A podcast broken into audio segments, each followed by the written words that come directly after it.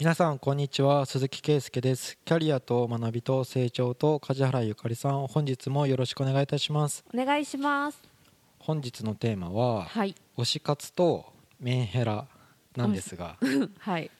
ちょっと若干オタクの分野といううん感じがするんですけど、うん。オタクがだいぶ市民権を得てるなと思って、うん。結構10代の子って推しってすごい使うと思うんですよ。オタクと推しって一緒？え一緒じゃない？一緒？いや別にガンダムとかだとすっごいオタクみたいなイメージがちょっとあるんだけど別にアイドルにしようがアニメにしようが、フィギュアにしようがん。ゲームのキャラクターにしようが、何でも推しみたいになってるような気がするんですけどね。響きがなんかオタクだとちょっとネガティブなイメージが推しだともっとポップな感じするよね。そう。行動的に昔のオタクと何ら変わうんまらない、あ確かにそうかも。でもだいぶライトになってき確てかに。でもなんか別に楽しんでるならそれでいいじゃん的にうんうん思うじゃないですか、はい思います。結局それで専門家とかそういう勉強会で、うん。よくゲームの依存症とメンタルヘルスみたいなテーマとか、まあちょっと参加してみようかなって思ったりとかした時に、最近中国がゲーム規制入るってなったじゃないですか、うん。厳格な過程ではなくて、うん。あの大国がやるんだよ。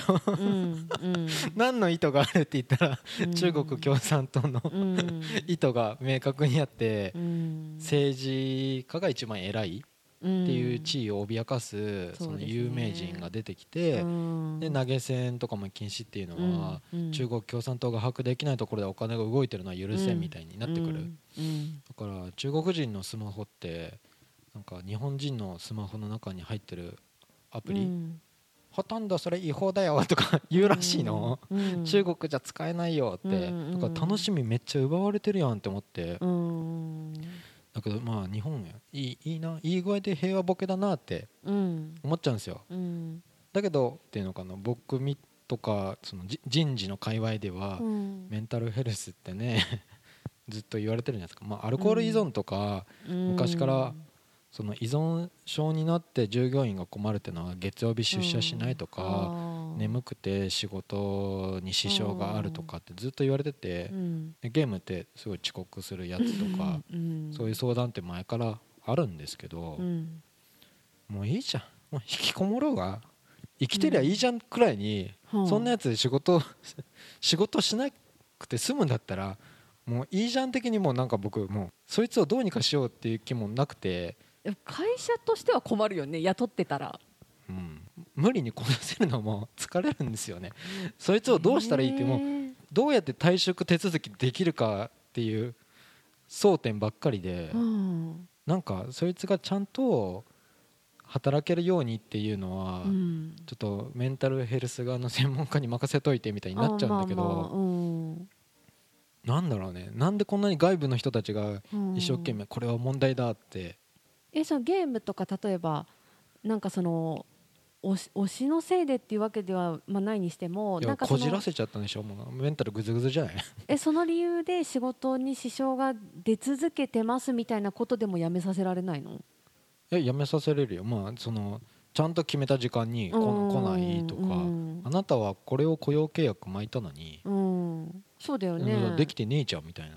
じゃあもうそういう人はやめてもらうっていうことしかないまあでもやめてもらうためになんかこうハードルが高かったりとかうん。するときに、うん。まあ、どういう行動だったら、まあ、うん一番仕事なめてる系とか、うん。ねそういう、まあ、どんな言動があるとか行動履歴とか、取っておいて解雇に与え相当するかどうかうん。って考えるんだけど、若干いやもうこんなやつほかっときゃいいじゃんってどっかで自分で気づいて、うん。あもう働かなくちゃいけないなってなんかね。えほかっときゃいいっていうのはその会社に勤めてない人たちってこと？勤めてる人だとしたらさ自分の会社にいたらその放っておくわけにはいかないじゃん。うん。だけど自分の会社に危害がないなら、うん。放っておけばいいと思うけど、うん。いやもうそうだからやめてやめてもらうならうん。サクッとやめていただきたいんですけど。うん。だけどそういう人が量産されていく世の中ってまた専門家の方たちを危惧してるんですよね。まあ、でもあの大半の推し活してる人はうん。真面目に働いてるよね。大前提として。でただ一部だよねそういう人がいる。そうそうそうそう、うん。なんか結局グッズを買うためにお金稼がなくちゃうんって言って、そうそう仕事別に好きじゃないよとかそういうの分かる。気持ちめっちゃ分かる、うん。スキーが好きなんですけどリフト代稼がなくちゃいけないとか、うんうん。遠出するための、ね、交通費がいるってそうやって言って仕事を頑張る、そう原動力にね。そういう人は全然気持ちわかる、そうだようねん、仕事が一番では全然ない、うん、全然それはそれで OK にだもんね。楽しみがある。それでいいじゃないですか。うん、全く問題ない。そういうのは多分メンタルこじれてない、うん、そうね。バランスよくやれてる人だよねそうそう。そううん。善に稼がなくちゃ、うん。うんうんうん そう。だけど多分僕日本が豊かになって働かなくてもいい状態のうん。人がなんか割と多いような気がするんだけどね。なんかあの二極化ってずっと言われてるじゃない日本も。富裕層。そう富裕層と本当に貧困層。うん。6人か7人かに1人の小学生は給食代が払えないレベルとかあるじゃん、うん。だからなんかそういう二極化してる中で上の方の人たちは多分親が稼いだお金で子供も生活できるぐらいなんだろううね、ん。とは思そういう人は別に仕事しなくたって別にいいわけじゃないですか、うそうなんかその勤めながら行かないとか周りに迷惑かけるやり方してないなら、うん。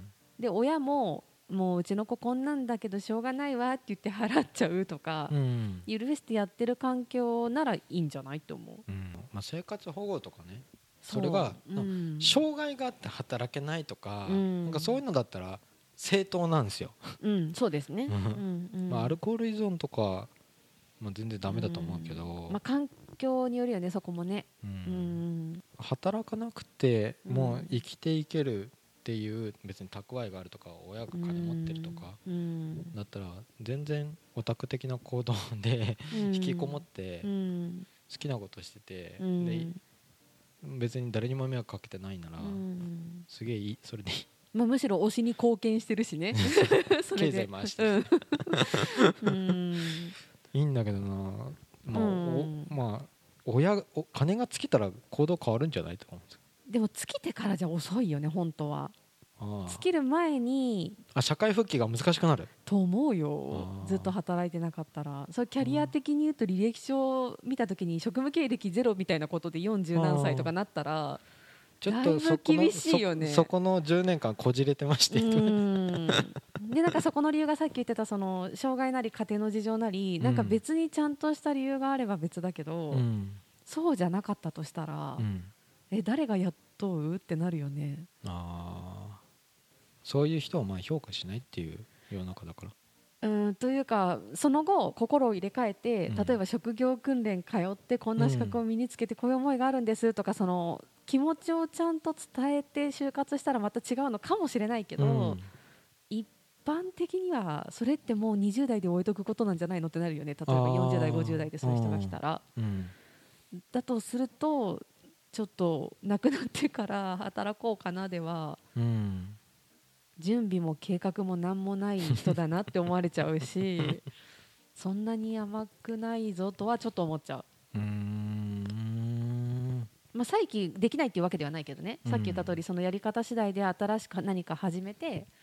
そういう人はねなんかよくうんやりなんか目指しそうなのは例えば音楽好きだったら、うん。音楽ライターがやりたいなえとかいきなりそうなった難しいとこえ行く？でダメ？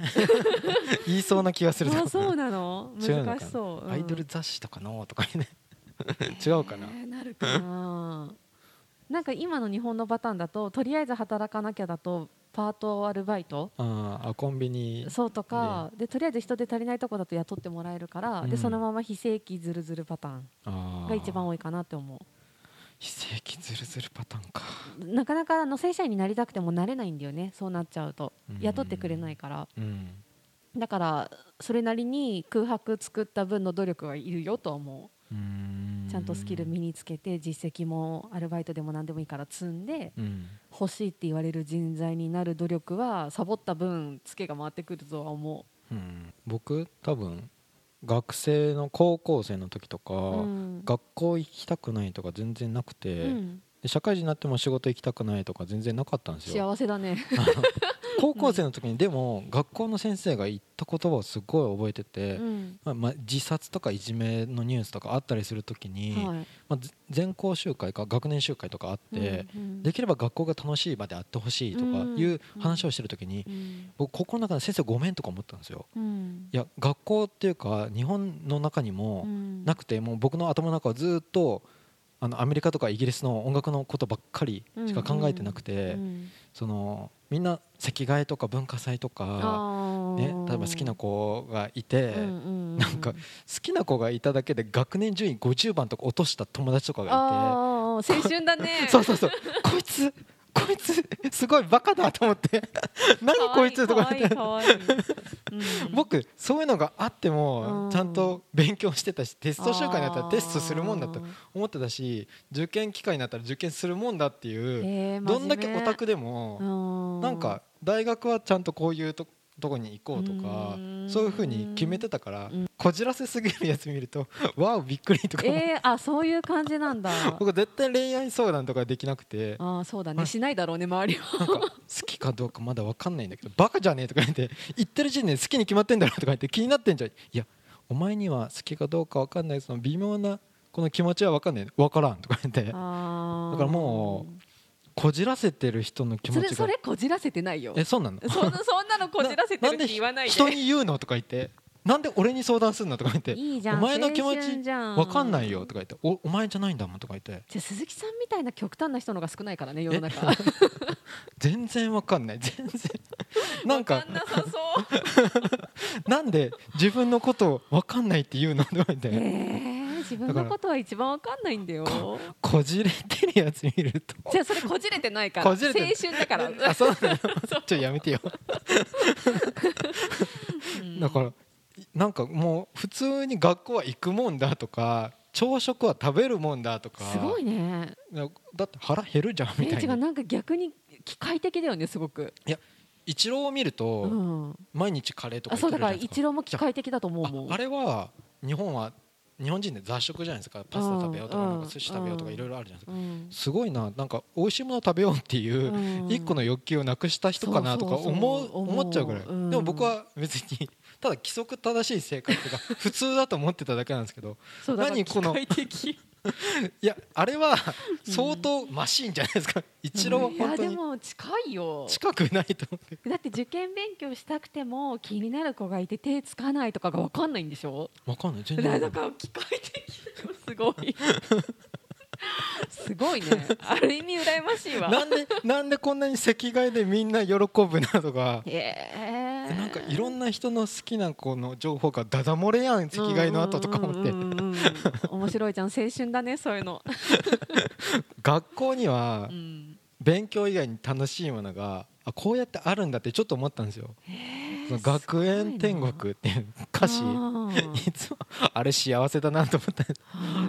あの美人の隣にうん。行けなければ僕うん。グレちゃうよみたいな歌詞で。あれ面白いよねだからが面い、白い先生がいるかうん。可愛い女の子がいるかうん。なんか体育の時が楽しいかとかうんないと学校には来れないのかって。あーでもそっちが楽しみ。友達と喋るみたいなのが楽しみで行ってた気はするよ私も。うん。でも勉僕強うん。そう。なんで女の人と喋るだけで楽しいってよくわかんないけど えー、キャッキャッキャッってなるのが楽しい、うん。でもそういうのがなくてもう学校とか仕事職場はそういうのをすると本当は本業っていうのは、うん。まあ、仕事をする場所とか勉強する場うんうん。だけど、まあ、それ以外すごい社会的な活動、うん。なんか人間的な活動うん。人と触れ合うとか うん、あるんだけど本業本文本業はそれじゃん。うん、そうですね、だけどもっともっと楽しいことがうん。推し推しが提供してくれるエンタメがいろんなコンテンツを今提供してくれてるから、もう仕事も学校もうん。全然うん楽しくない。うん苦痛。うんこれに日本的にはうん。由々しき問題、そうね、うん。中国は由々しき問題ってちゃんとそう思って。国家的に捉えてる。もうそう国家対応したんだよね。すごいと思う。独裁国家だからできることだよね、うん、日本はなんかなんか若干日本の政治家見るとえ別に無関心よやといてもらった方がいいみたいに、うんうん。高齢者だけ関心持って選挙行ってくれてくれればまあいい。若者が選挙に無関心でいてくれた方が好都合じゃん、うん。ってなってるよね実際、みんなが僕からするとうん、貧乏にみんながなってるのも気づいてない、うん。でも貧乏っていうか、無料でもいいコンテンツが溢れすぎてるから、ねえそうだね。もう最終的にもういいじゃん、うん。なんでこんなに第三者の専門家が問題だうん問題だって言ってる、うん。でもまあ梶原さんからするとまあそういう人のキャリアの相談が来ると、うん。その前に気づけよお前って。そんな冷たいことは言わないけど 言わないけどでも今までそのパターンないな。ずっと推し活してて働いてませんみたいな人は。さすがにいないね。ハローワークとかだといるのかもね。いるんじゃない？まあギャンブル依存症の人とか、ギャンブル依存症もいないな私は会ったことないな。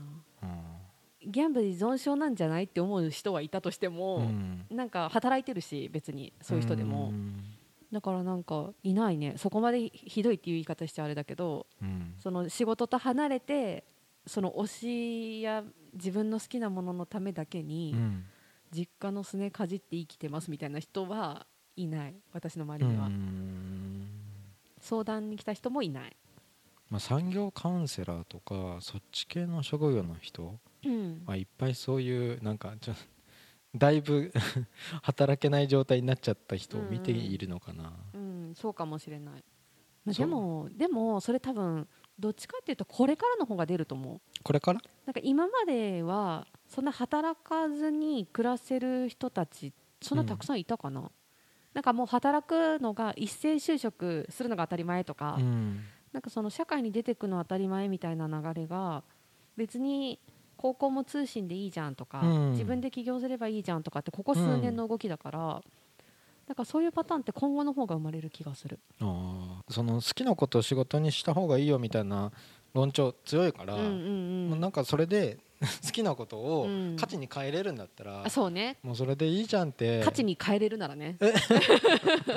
うん。でも僕はうん。好きなこととあと稼ぐものはわ分けた方がいい的に思う派だからうんあのーロックバンドでパールジャムって分かります？わかんない。そのニルバーナと同じぐらいグランジの時に有名で今アメリカだとん皮肉的に言ってるのははインテリはレディオヘッドとかを聞いてうん低能はビヨンセとかを聞いてビヨンセのファンはごめんなさいねで一般のファンはパールジャムを聞くみたいな感じでいてすごいパールジャムって有名なんですけど、うんパールジャムの DVD3 枚組の中に3枚目がファンの声ばっかり集めたやつがあって、うんなんか有名な大学の教授の人がファパールジャム研究家とかいう人が出てきて本業よりも詳しいよパールジャムはとか言ってすごい統計学の図とか辛いのをあ使ってリリースしたやつがとか言ってここういうふうにファンを楽しませていてとか言ってでもその人のうん。その自信たっぷりに好きなこと喋ってる本業のスキルを全部パールジャムにつぎ込んでる。でもこの人僕とちょっと似ているとかうんうん。本業は別にあるよ肩書き。でもパールジャム研究家の方が生き生きとしてるけどねとか言ってあーいいと思う。それはそれで。そうそういう人好きだな。うん。そういう形か、うん。本当にパールジャム研究家だけでやっていきたいかっていうどっちかなんだけどね。だって昔はさそれこそその研究家だけで生活なんて成り立たないじゃん。うん。今は金に換える術がね。そうそうそうそうそう。だから。本を書くとかなんかメディアに出るとかだけだったけど、まあ、日本は中国みたいに規制されてないから、ね。いろんなツールでうん課金できるしとか、うん。こっから有料だよとか言って、うんで多分 AKB とかがうん。そのメジャーになったのはみんな好きっていうのはもうなくなって、うん。オタクの人たちに刺さるものだけを作っただけでも1位になるとかメジャーになる。イベントなんじゃないの？じゃんけん大会とかさ投票みたいな。なんかああいうのでみんな巻き込まれていったようなイメージだったんだけど。あ総選挙みたいなそうそうそうそうそう。なんかそういうイベントで自分の票がうん。あの子のためになるみたいなのでさ CD 爆買いとかが発生したでしょ？あれの巻き込み力うん、うんが人気を博したのかなって思ってた。ああ参加型ね。そうそうそうそうそうそう、うん。見てるだけとはちょっと違う感じ？で？で？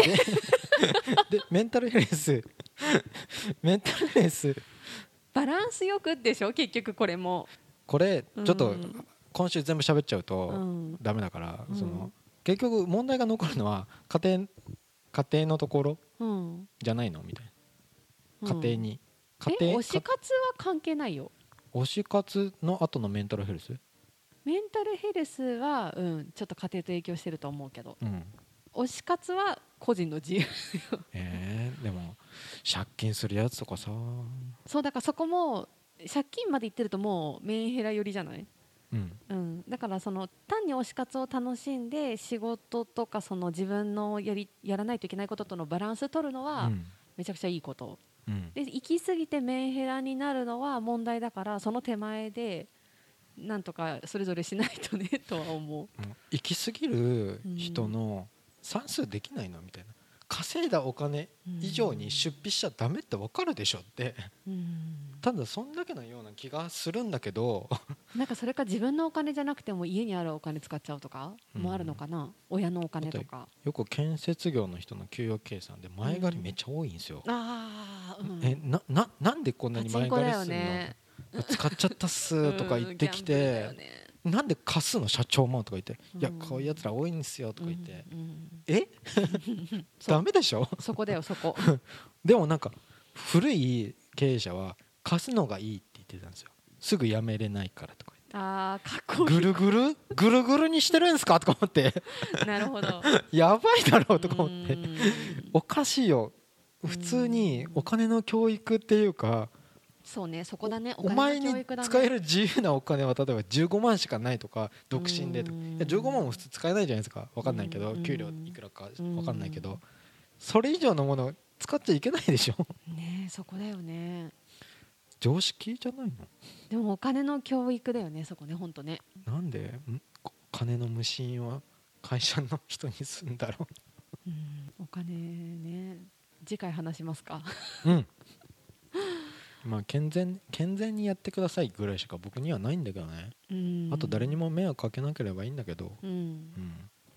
ちょっとじゃあその辺を次回。はい。はい。じゃあ今週は以上とさせていただきます、はい。ありがとうございました。ありがとうございました。番組では2人へのご意見ご質問をお待ちしています。